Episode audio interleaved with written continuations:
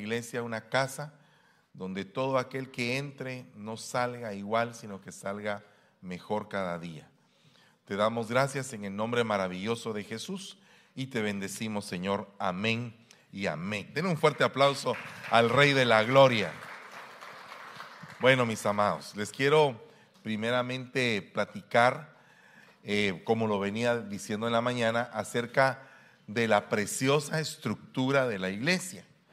Porque nosotros somos una estructura, nos dependemos el uno del otro, no sé si usted sabe eso, pero el hecho de que usted tenga un hermano a la par implica algo maravilloso que solamente Dios lo pudo haber logrado, porque usted ni se conocía, ni era de la misma nación, ni vivía en el mismo lugar, y venimos todos a este lugar a ser hermanos, no por, no por carne ni por sangre, ni por voluntad de varón, sino que a ser hermanos en lo espiritual. Es algo maravilloso esto. Tal vez usted eh, no tuvo hermanos biológicos y ahora tiene un su hermanito en la iglesia que se lleva bien con él y que viene a ser su paño de lágrimas en momentos de angustia. Y bueno, las cosas se empiezan a dar hermosas aquí en la iglesia. No sé cuántos de ustedes les gusta la vida en la iglesia, pero a mí me gusta mucho la vida de la iglesia. Bueno, entonces con, respecto a esa estructura, a ese cuerpo, que es la futura esposa de Cristo, ese cuerpo tiene huesos. Amén. El, el primer Adán le dijo a Eva, tú eres carne de mi carne y hueso de mi hueso. Bueno, pues el segundo Adán va a tener que decir lo mismo, pero nosotros somos esa Eva. El segundo Adán es Cristo. Así como Adán cayó en un sueño profundo y le fue sacada a su esposa de su costado, así también el Señor Jesucristo, eh, muerto ya en la cruz del Calvario, llegó aquel centurión y le puyó el costado y salió sangre y agua. Entonces, así como fue en el primer Adán que salió su esposa de carne y hueso, así nosotros espiritualmente salimos dados a luz del costado de Jesús cuando Él estaba en la cruz del Calvario. Entonces, a raíz de eso, su sangre preciosa nos limpia, nos sana, nos transforma, nos lleva a una dimensión distinta de entendimiento. Esa es la realidad de, la vida de un hijo de Dios, que va como la luz de la aurora y va mejorando. ¿Cuántos quieren mejorar? Bueno, pues a raíz de esto, nosotros tenemos que ver cómo es que es el tratamiento y la sanidad a los huesos. Porque cada uno de nosotros somos hueso. Amén. En el libro de Ezequiel aparece una profecía de huesos sin esperanza. Haga de cuentas que estaba hecho polvo, ya no había nada ahí. No sé si usted en algún momento ha tenido la oportunidad de ver cuando a un, eh, a un eh, muerto lo sacan después de muchos años de muerto y ve que básicamente solo polvo queda. Ahí de hecho se, se cumple lo que dice la palabra, polvo eres y en polvo te convertirás. Entonces realmente es algo bien tremendo esto. Porque esos huesos de Ezequiel estaban hechos polvo. Y hay circunstancias de la vida donde las cosas parece que están hechas polvo, donde ya no hay esperanza. Entonces el profeta hace una pregunta y dice, ¿habrá esperanza para estos huesos? ¿Habrá algo que pueda suceder?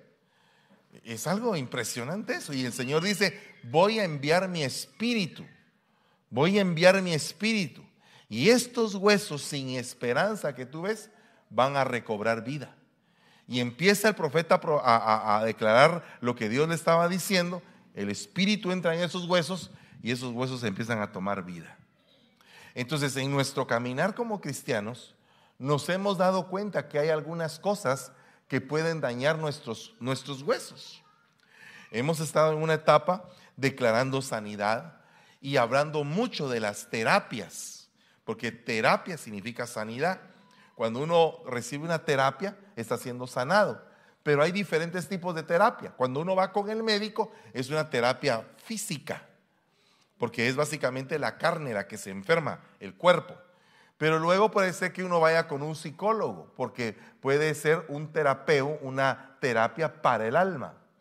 Y nosotros, los ministros del Espíritu, trabajamos tanto en el alma como en el Espíritu a través de las diferentes ministraciones espirituales que estamos haciendo con ustedes. Ahora, el punto es que de pronto tenemos que investigar a profundidad cómo vamos a alcanzar esa sanidad para nuestros huesos. Cómo esa iglesia va a recibir sanidad para poder alcanzar la estatura de gloria y que esos huesos secos que no habían ni una sola esperanza se conviertan en un gran ejército que puedan ir a la guerra.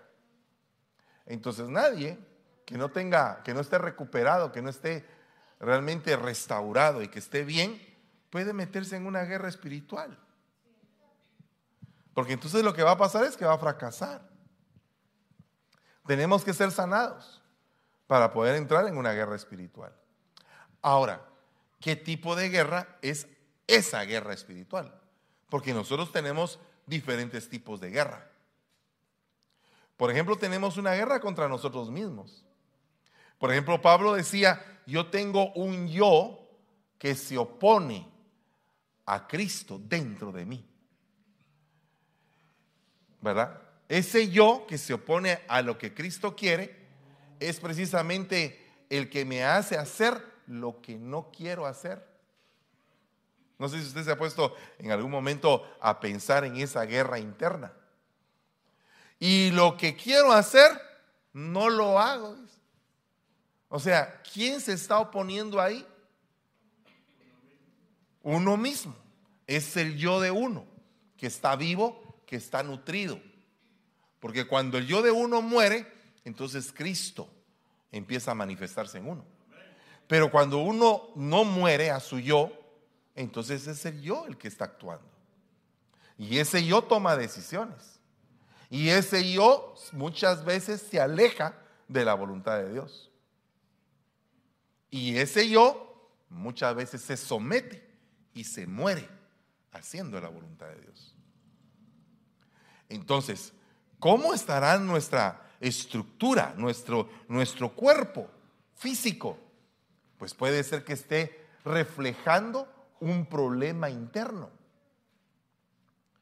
A veces nos enfermamos y no todas las enfermedades son biológicas, no todas las enfermedades ocurren porque el cuerpo recibió un virus y se enfermó. Muchas de las enfermedades que se reflejan en el alma se manifiestan en el cuerpo.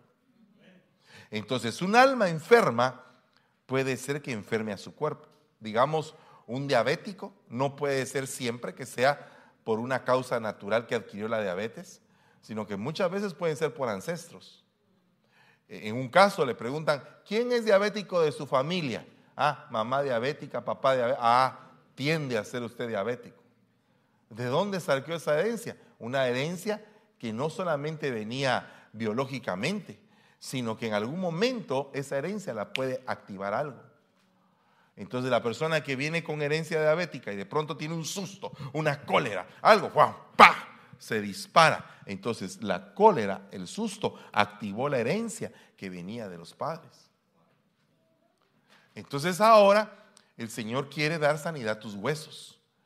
Y yo no sé cuántos de ustedes a temprana edad pueden estar padeciendo de dolores de huesos, porque que le duela a un anciano, pues lógico, ya es anciano. ¿Verdad? Dice la Biblia que hay un día en que te van a doler los huesos, se te van a caer el pelo y se te van a caer los dientes. ¿Verdad? Eh, eh, ¿O no? ¿Verdad que habla de ese día? Bueno, todos llegamos a ese día. Pero una cosa es esa y otra cosa es estar uno enfermo a temprana edad de algo que los médicos dicen, ¿por qué está enfermo? ¿Qué le pasó? No tendría por qué estar enfermo. Eso es raro. Puede ser algo psicosomático, o sea, que viene de la psiquis, que viene del corazón, viene del alma y el alma está enferma y enferma el cuerpo. Entonces el día de hoy el Señor trae palabras de sanidad. Amén. Para que tú seas libre y que tus huesos sean sanos. Entonces dice acá, cuando veas al Señor, se llenará de gozo vuestro corazón y vuestros huesos florecerán como hierba tierna. Entonces, tenemos que buscar las manifestaciones de Dios para ver a Dios. Por ejemplo, cuando una persona está muy cerca de un milagro, ve a Dios en el milagro. Cuando una persona está, está eh, recibiendo una noticia y esa noticia viene del cielo, está recibiendo una impartición, una presencia de Dios. Ustedes el día de hoy tienen una comunión intrínseca con Dios. Cuando una profecía se levanta, cuando tú estás adorando y Dios te da paz, te imparte de su paz, cuando se está predicando y tú sientes una paz interior por lo que estás oyendo, una palabra de esperanza, te alimenta, te alienta a seguir adelante. Bueno, todo eso hace que tú tengas un contacto cercano con Dios. Entonces, aquí aparecen diferentes tipos de sanidades. Mire lo que dice acá. Déjeme ver si aquí está. Y murió Eliseo no me obedece la computadora. Y lo sepultaron, fíjese. Y las bandas de los moabitas solían invadir la tierra en la primavera de cada año. Cuando estaban sepultando a un hombre, he aquí, vieron una banda de merodeadores y arrojaron al hombre en la tumba de Eliseo. Y cuando el hombre cayó y tocó los huesos de Eliseo, revivió y se puso en pie. Imagínese usted qué tremendo milagro ese. Como dijo aquel evangelista que llegó a aquel pueblo, ¿verdad? Eh, una señora del pueblo le dijo, mi marido se murió y como tú eres un enviado de Dios tienes que revivirlo. Pero, pero el evangelista no, tenía mucha fe, entonces se puso a llorar porque decía, Señor, ¿y ahora qué hacemos? Porque yo no voy a poder revivir a este muerto. Pero la mujer insistiéndole. Entonces él se puso a orar, el muerto revivió y el evangelista se desmayó del susto usted. y todo el pueblo se convirtió. Eso es un hecho verídico, en Guatemala sucedió eso. Y el, evangelista lo contaba como testimonio, que él, él iba sin fe. La que tenía fe era la esposa del muerto porque tenía como siete hijos que mantener. Entonces, como que no, para que no tuviera fe, se iba a quedar sin su sustento. Entonces, fíjese que es algo bien tremendo que hay una primavera donde hasta los muertos resucitan. ¿verdad? ¿Cómo resucitan? Al impacto de un toque profético. Entonces hay cosas que, como que las muertes las, mata, ¿verdad? Fíjese que hay una lucha entre la muerte y el amor.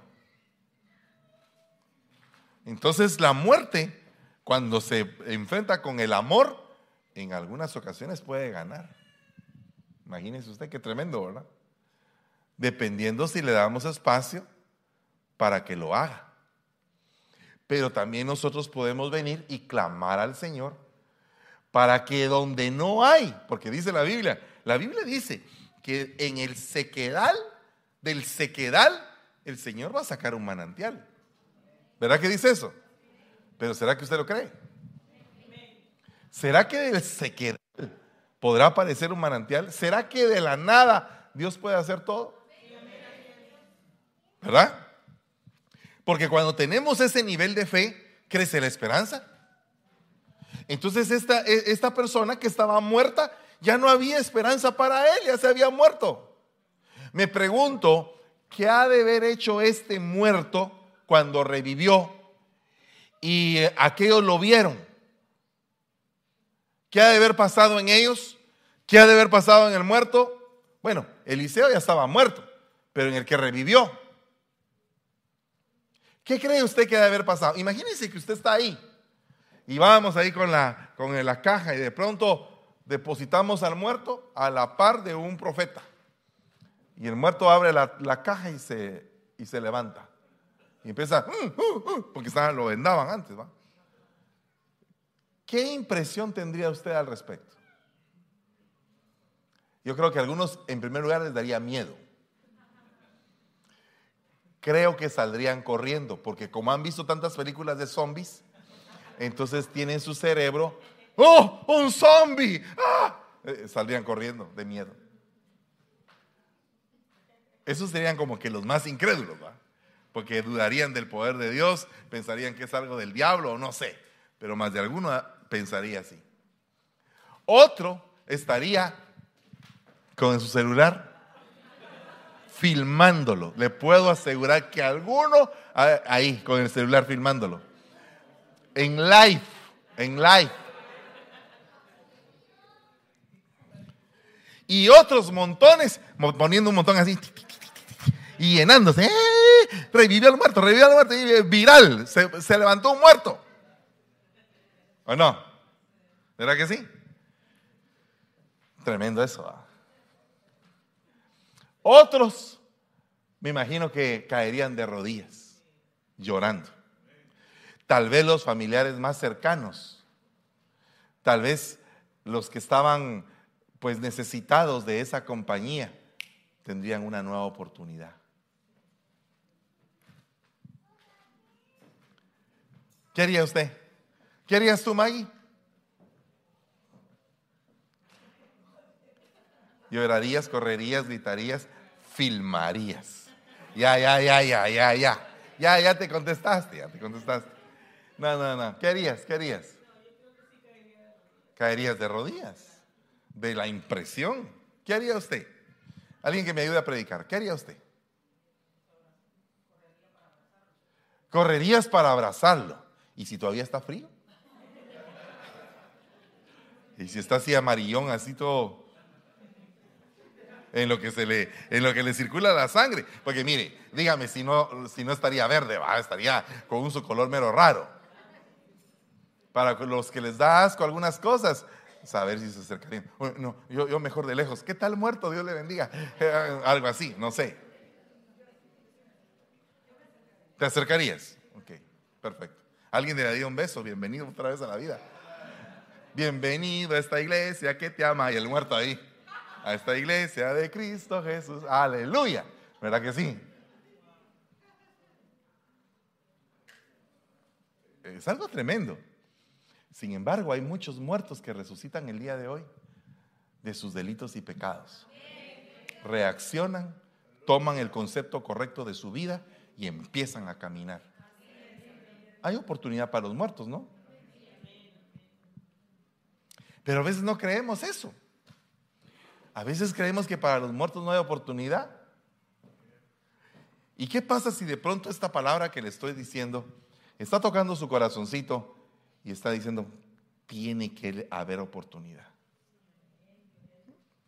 Uno no sabe qué es lo que el poder de la palabra puede hacer, pero la palabra sirve para eso para cambiar el corazón del hombre.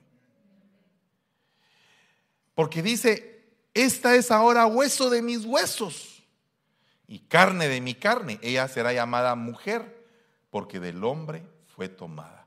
Entonces la estructura marital va relacionada a los huesos.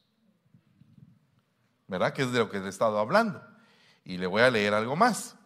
Y le dijo Labán, ciertamente tú eres hueso mío y carne mía. Y Jacob se quedó con él todo un mes y era su suegro. Y lo trataba re mal. Lo trataba re mal. Le había cambiado diez veces el salario, le había, lo había estafado. mire, habían sido unos años para Labán terribles, para Jacob, porque Labán había abusado de él. Sin embargo, Labán le dice, tú eres mi hueso. ¿Será que podemos estar aquí juntos un tiempo? Y él le dijo, 30 days. Porque la estructura familiar es algo impresionante. ¿Sabe por qué es impresionante? Porque la estructura familiar es precisamente lo que el diablo quiere destruir. ¿Qué fue lo que destruyó el diablo en el Edén? La estructura familiar. Entonces, ¿qué necesitamos hacer, hermanos? Aguantar, a veces sí.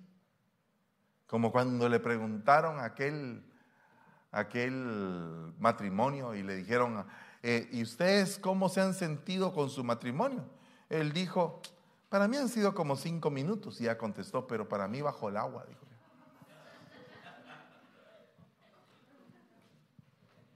¿Verdad? ¿O no? Es duro. ¿Verdad que es duro? Pero ¿no es de los valientes los que arrebatan el reino. No es de los más que vencedores. ¿Qué significa ser más que vencedor? Perdone, en una guerra espiritual, ¿qué es?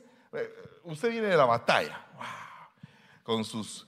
Eh, yo siempre me ha gustado mucho las películas de la Edad Media por eso, la cota de Maya, el yelmo y el gran escudote y una espada enorme que es casi del tamaño del cruzado, y una su gran cruz aquí y un templario, pero no de los que hay en México, sino que este es un templario de los de la Edad Media y viene así arrastrando su espada, regresando de una batalla de saber ni cuántas horas de batalla, qué ejercicio tuvo que hacer, pero es un más que vencedor.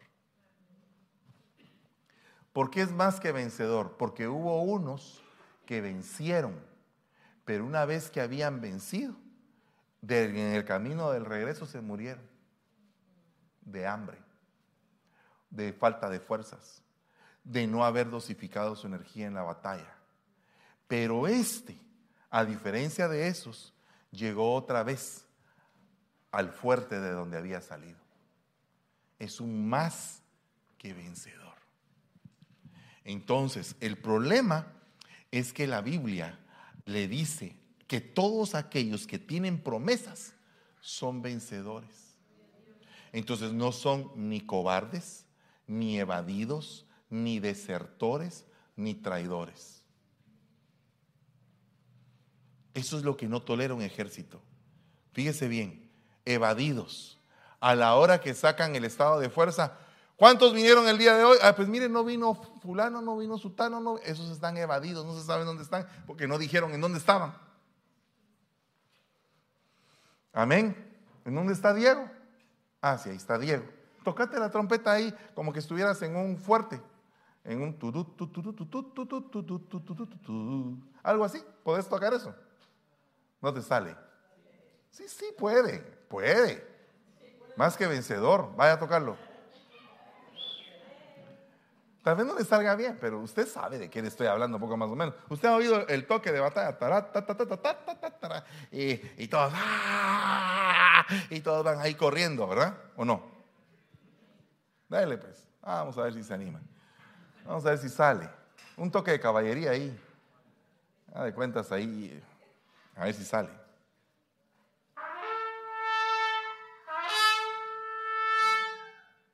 No, pero ese, ese, no, no, no. Es algo así como más rápido, así como que ¡ah! Para, pa, pa, pa, pa, pa, para, pa, pa, pa, pa, Como esos, esas bocinas de los carros, hasta, hasta las bocinas. ¿Usted ha oído un carro de esos? ¿Cómo lo estorba uno esos carros, hermano? Ya, ya siente uno que vienen los caballos atrás. Ese es el toque de la caballería, ¿sabía usted eso? ¿Será que te sale o no te sale? Oí las notas. Ay, ay, ay. Para, pa, pa, pa, pa, pa, pa, para, pa, pa, pa, pa, pa. Ah, no, no te sale. No te sale. A ver, eh, Dani, eh, ¿será que te sale a vos? No, no, no. Y si en el momento en que se llama a los valientes, resulta que se pasaron cortando el pelo en la barbería del pastor. Vamos a ver si le sale aquel.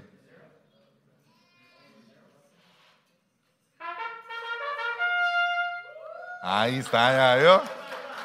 Ya se. ¿Ya te salió? A ver, dale, quiero oírlo. Ahí está, hasta con arreglo, mire usted. Gracias, gracias. ¿Se dio cuenta? Ahora imagínese usted, vienen de la batalla. Sí, pues, el toque. Ahí hay otro, ¿ve? ¿Quién está sonando? ¿quién está? Tráigame ese teléfono. Decomisado el día de hoy, ¿quién? A ver, quiero, quiero, oiga ese. Ese es otro, pero parecido también, ¿va?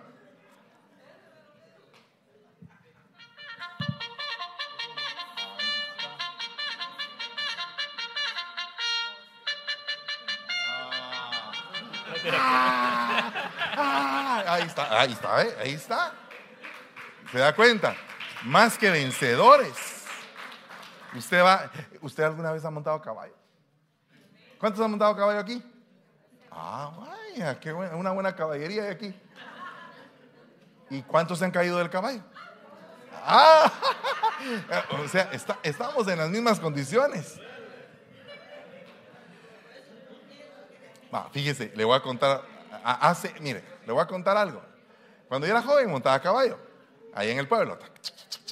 Y, a veces, ¿cómo, cómo se, se, ve rico la corrida, va?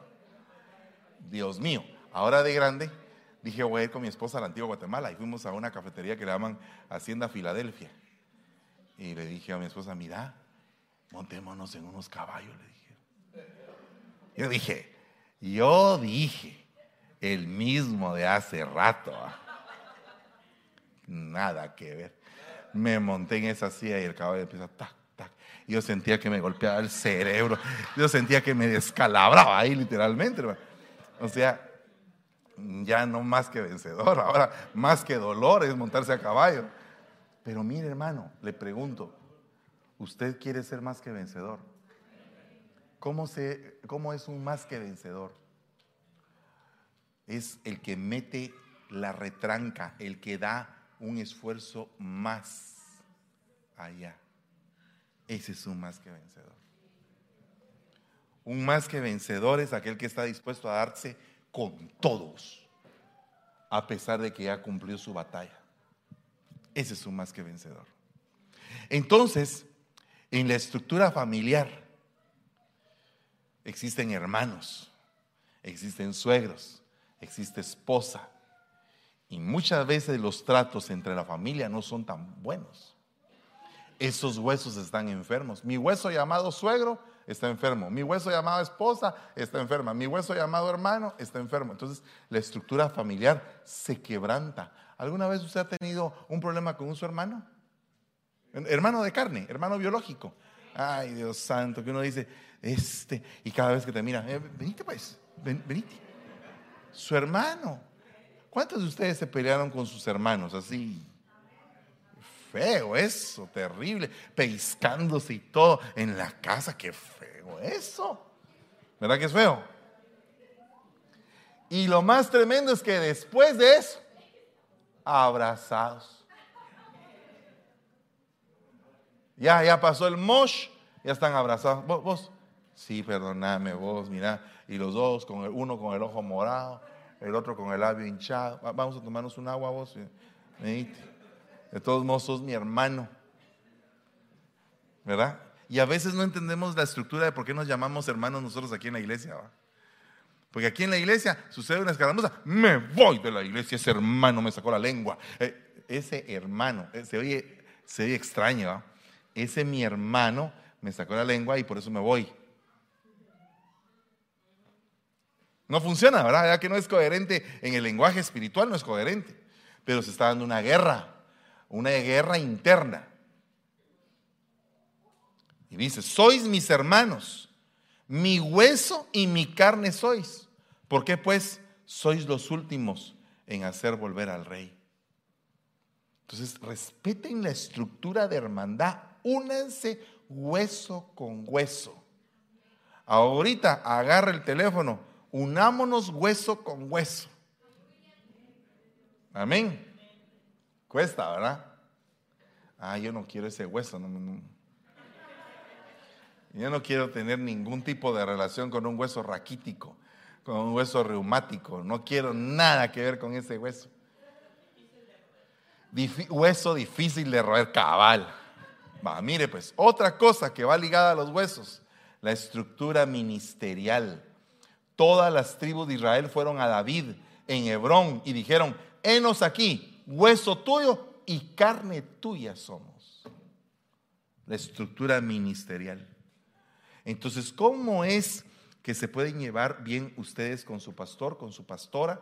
¿Cómo se pueden llevar? Entendiendo que somos lo mismo, no somos algo diferente, somos lo mismo.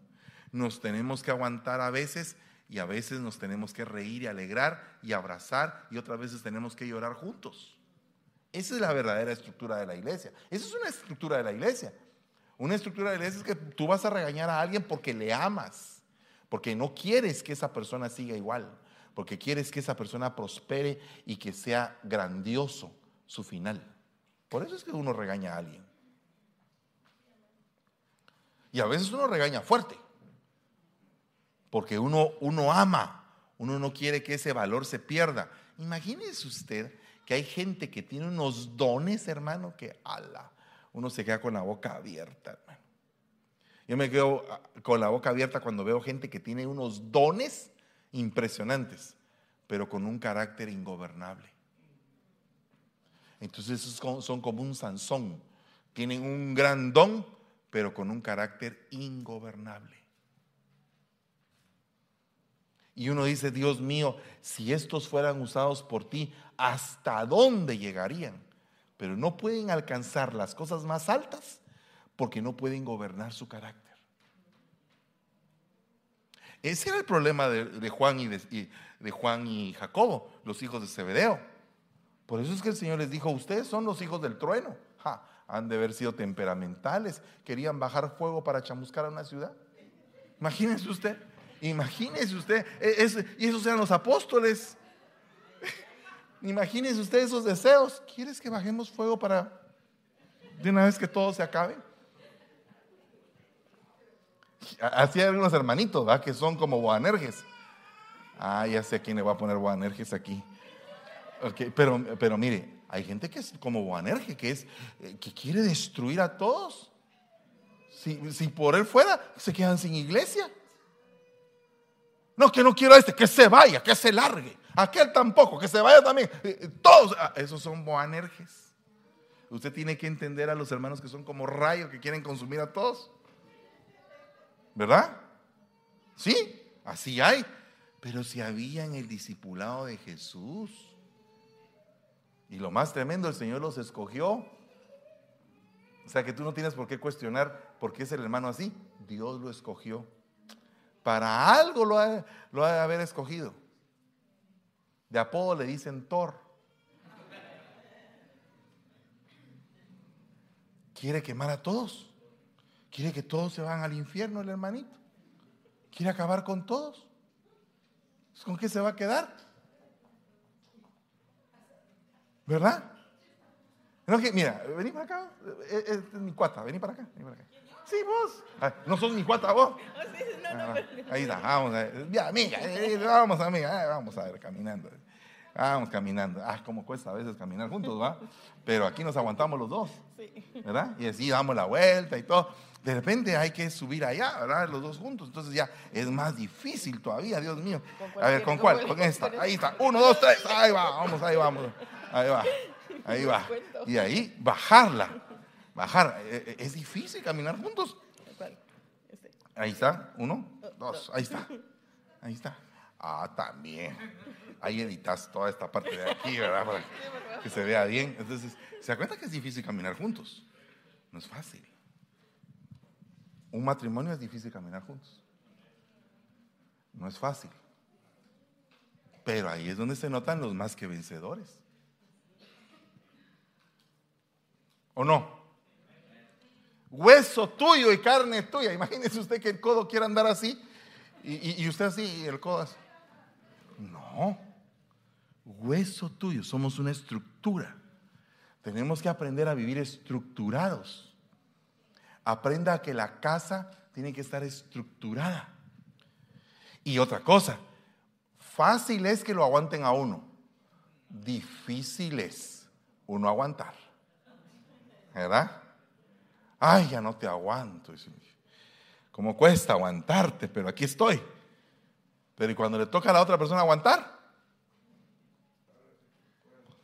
Porque mire, es fácil decir, es que ya no aguanto, ya no aguanto, ya no lo aguanto, ya no lo aguanto, ya no los aguanto, ya no los aguanto a nadie, aguanto, ya aquí.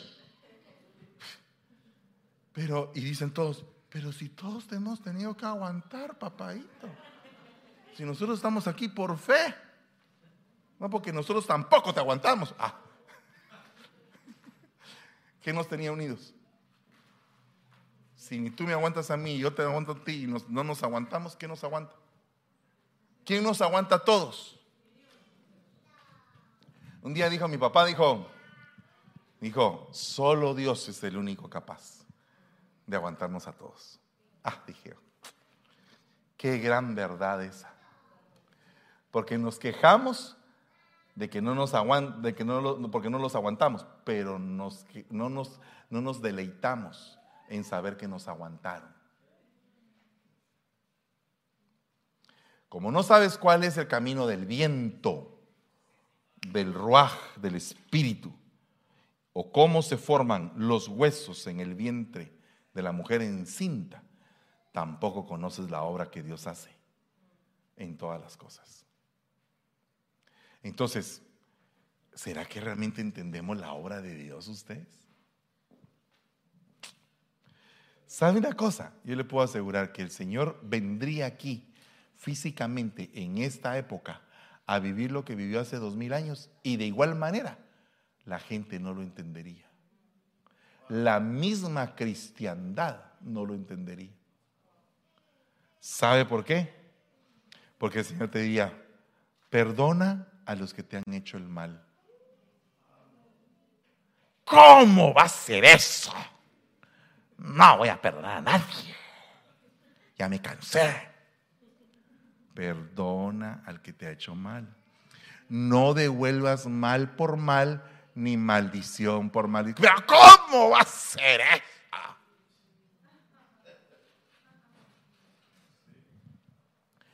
No lo entenderían. Voy a contar lo que a mí me pasa en, este, en, este, en esta humilde esfera que vivo. ¿Sabe usted, pastor, que ese, ese que está ahí le ha hecho daño, ha hablado mal de usted? Y usted ahí de cerca con él. Me lo han dicho a mí, que yo no soy, yo estoy lleno de defectos. Ya no digamos que el Señor venga y que usted le diga al Señor, Señor, ¿por qué escogiste a Judas? Nos cae mal a todos. Ahí lo tenés, a cargo del billete. No lo entenderíamos. Nos tendría que volver a quebrar la mente para realmente hacernos ver qué es el Evangelio. La esencia del Evangelio es el perdón, el cual muchos les cuesta y nos cuesta practicar. Solo eso. Tenemos que estar rabiando y peleando y, agarrándose. El mismo Pablo lo dijo. Os mordéis unos a otros, dice. ¿Qué estructura va a ser esa? Todos mordiéndose. Imagínense espiritualmente cómo saldríamos de la iglesia. Todos mordidos. No, imagínense que literalmente nos mordiéramos lo que pasa espiritualmente. Todos salíamos que con un ojo apachado de la iglesia, que sin oreja, que, ay Dios mío, si Dios quiere estructura, quiere que comprendas, Dios, que el hermano que, tiene a que tienes a la par es necesario. Eso es lo que Dios quiere. ¿O no me va a decir usted que Judas quedó hasta el final del ministerio del Señor? Eh, aquí en la tierra, pues. Hasta que se ahorcó. ¿Él mismo se ahorcó? ¿O hizo el Señor algo? Ahí Pedro estaba con espadita ahí lista. ¿Cuántos Pedros hay todavía aquí que quieren volar orejas?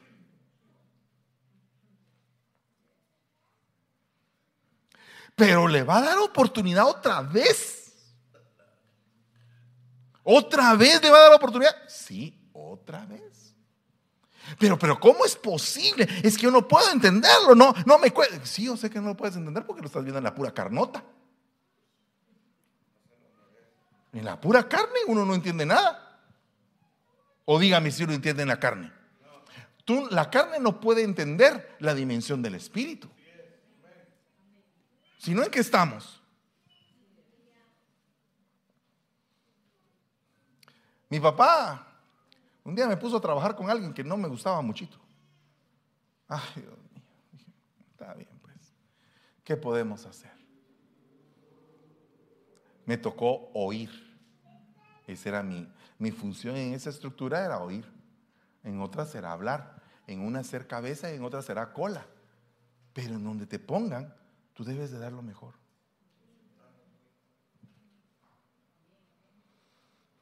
¿Todavía están contentos? ¿De verdad, de verdad? No los veo muy contentos algunos. Seguro, seguro, ya se le está pasando el, eh, dice mi mamá, ya se te pasó el mosh, mijo. El moshito, ya se te está pasando. ¿Cuál mosh, hermanos? Yo estoy contento y dispuesto. Gloria a Dios. ¿Y venías así? ¿Estabas así desde la mañana? ¿Pasaste toda tu mañana contento? Porque eso es vida para los huesos. Aprender a estar alegre. Mire, ¿qué pasa cuando la estructura de paternidad se rompe? La estructura de maternidad se rompe. ¿Los hijos en dónde están? ¿Cómo quedan? Esparcidos. Nada hay sano en mi carne a causa de tu indignación. Mis huesos no hay salud a causa de mi pecado. O sea que el pecado arruina los huesos. ¿Qué tenemos que hacer? liberarnos del pecado. Amén. Para poder tener sanidad. ¿Cuántos quieren tener de verdaderamente sanidad para sus huesitos? Aleluya, yo también quiero. Entonces, mire pues, oiga lo que dice acá y con esto voy a terminar. Mire lo que dice. Soy derramado como agua y todos mis huesos están descoyuntados. Mi corazón es como cera se derrite en medio de mis entrañas. Esa descoyuntura muchas veces se da por la aflicción, por la angustia, por la desesperación. ¿Qué es un hueso descoyuntado? Es alguien que está separado.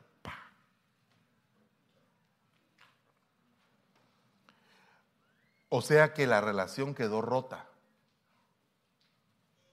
Y cuando está rota la relación, pues lógicamente ese hueso está aislado del cuerpo.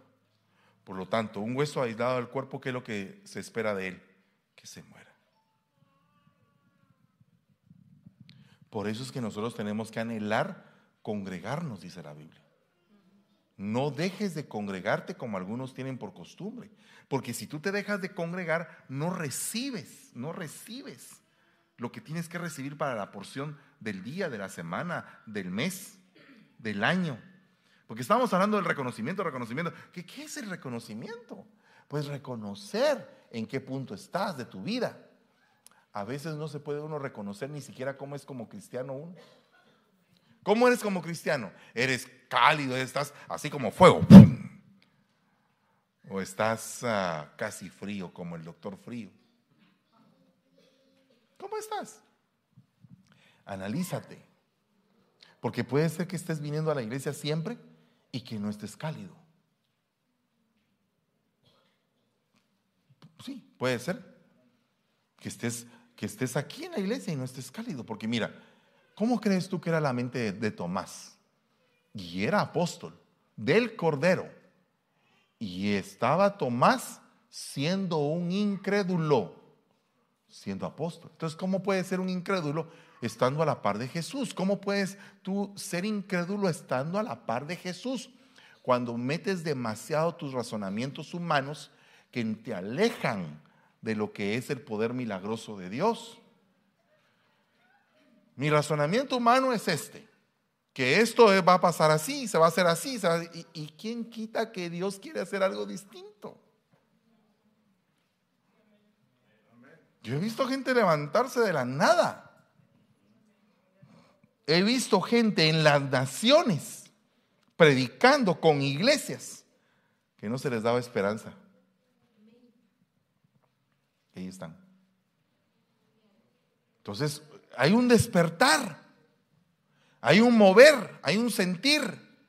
Por eso es que dice que el Señor, por Él vivimos, por Él nos movemos, pero termina diciendo, por Él somos. Entonces, una cosa es vivir otra cosa es moverte y otra cosa es ser. Entonces muchos viven por Cristo. Otros se mueven por Cristo, pero otros son Cristos. Son Cristos. Son ungidos que ya no se mueven a su propia voluntad.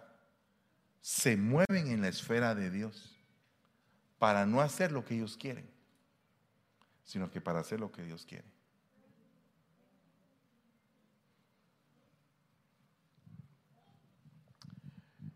Yo no quiero gente descoyuntada aquí.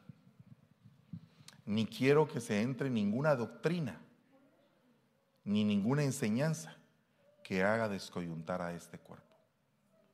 Yo los quiero unidos, todos unidos, tan unidos que a veces cuesta estar unidos, hermano. Ese es el, ese es el punto. Unidos, fuertes. ¿Cómo vamos a ir a una guerra espiritual si todos están descoyuntados?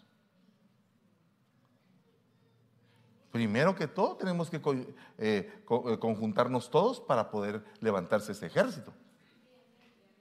¿Verdad? Entonces vamos a empezar hoy. Acérquese a un hermano que usted nunca lo ha saludado.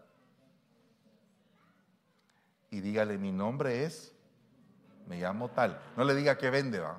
Solamente dígale. Aprovecho esta puerta para vender mi producto. No, no, no, no. No es hora de vender productos. Solamente póngase por un momentito de pie y acérquese a un hermano que nunca ha visto y salúdelo. Y ya le estamos para ti. ¿Cómo te llamas? Levántese pues. Haga el ejercicio.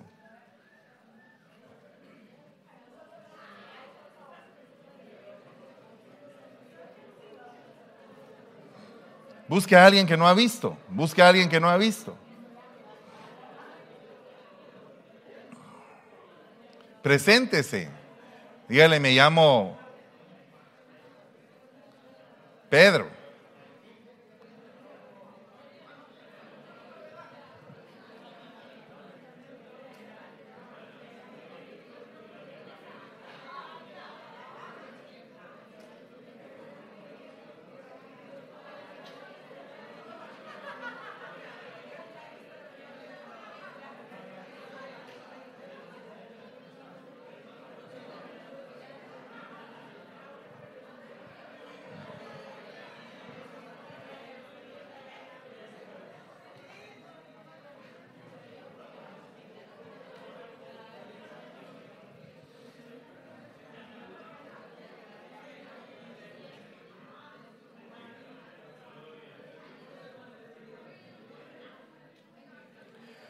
Ya que se saludaron, vénganse todos, todos, todos para acá al frente, vénganse todos aquí al frente, todos, sin excepción. ¿Me conoces pues? ¿Cómo estás? Dios te bendiga. Fernando Campos, a tus órdenes. Caleb Navichoque. Aleluya. Acérquense, vénganse para acá. Vénganse todos, todos, vénganse para acá.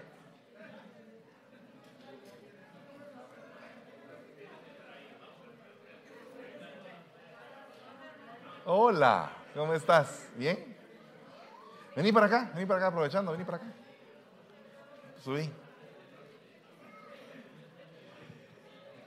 Hermanos, aprovechando, miren, óigame bien, aprovechando, ella es la hermana Cristi Castellanos. Viene desde Modesto para acá. Si sabe alguien de un trabajo para ella acá, se los encargo a todos. ¿Verdad? Ella quiere estar congregándose aquí y hace su esfuercito para venirse para acá. Y yo quiero que venga a vivir aquí. Si alguien tiene algún lugar donde ella pueda vivir, bienvenido sea. ¿Verdad? Acérquese a ella directamente y dígale, tengo un cuarto, tengo una habitación, tengo una cama, tengo una mansión, no sé, de, de los que tienen dinero. ¿Verdad? Amén. Eres bienvenida a tu casa, a mí. Ella es, ella es hija de un hermano que amamos mucho allá en la zona 5. Él tiene un taller ah, muy bonito de autos y es muy cumplido. Y ella también. Así que si alguien sabe en dónde la puedan recomendar, yo doy mi recomendación. Amén. Gracias, mija. ¿Alguien más que quiera ser presentado hoy como nuevo? ¿Quién? Yo veo caritas nuevas aquí. A ver, pasa adelante, por favor. Carolina Martínez. Vénganse, vénganse para acá, bienvenida. Gloria a Dios.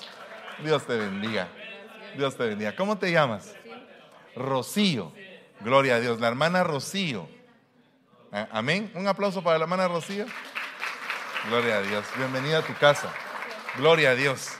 ¿Alguien más que quiera pasar? Que me diga. A ver, por favor, mija, pasa, por favor. Gloria a Dios. ¿Cómo te llamas? Carolina, por favor, sube. ¿Ustedes son hermanas? Primas. Gloria a Dios. Entonces tú te llamas Carolina y tú cómo te llamas? Carolina Saraí y la beba? Ariana. Gloria a Dios. Ariana, qué linda tú eres. A ver, por favor, pónganse enfrente. Miren, un aplauso para las hermanas. Gloria sea al Señor. Qué bendición. Mire qué bonita administración. Ellas, ellos se están integrando, ¿verdad? Y, eh, y esta es tu casa. Siéntanse en su casa. Cualquier cosa que necesiten, estamos para servirles. Amén. ¿Alguien más que quiera pasar? ¿Alguien más que quiera ser presentado hoy? Qué bueno, qué bendición. ¿Quién falta? David. ¿Quién es David? David, David, el dulce cantor de Israel. ¿Quién es David? Gloria a Dios. ¿No quieren pasar? Vénganse para acá los que quieren pasar. Vénganse. Gloria a Dios. Dios te bendiga. ¿Tú eres David? Bienvenido, bienvenido a tu casa. David, un aplauso para David.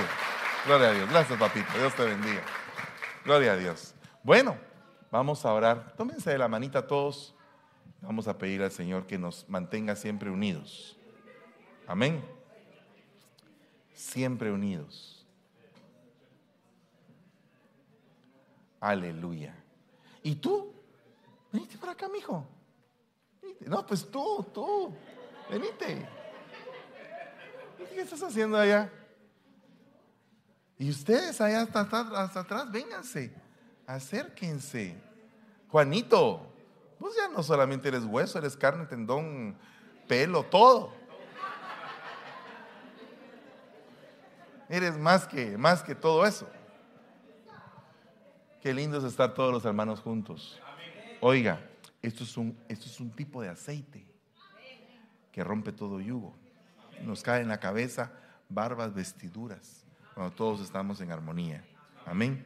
Padre, en el nombre de Jesús, declaramos sanidad para todos los huesos, Señor. Declaramos sanidad en esta mañana en tu nombre, en tu santo nombre. Y te ruego que por tu Santo Espíritu nos mantengas unidos a todos. Echamos fuera de esta casa toda división, toda contienda, todo espíritu de ira, Señor, todo celo, toda vanidad, Señor, en el nombre de Jesús, toda falta de paz. La echamos fuera de este campamento y declaramos una bendición extraordinaria, Padre, para que todo tu pueblo pueda estar junto, siendo más que vencedor. Todos entendiendo las pruebas de los demás. Te damos gracias en el nombre maravilloso de Cristo Jesús. Amén y amén. Que Dios me los bendiga. Vayan a comer algo rico, que Dios les bendiga. Una palabra que a mi corazón hoy trae aliento y restauración.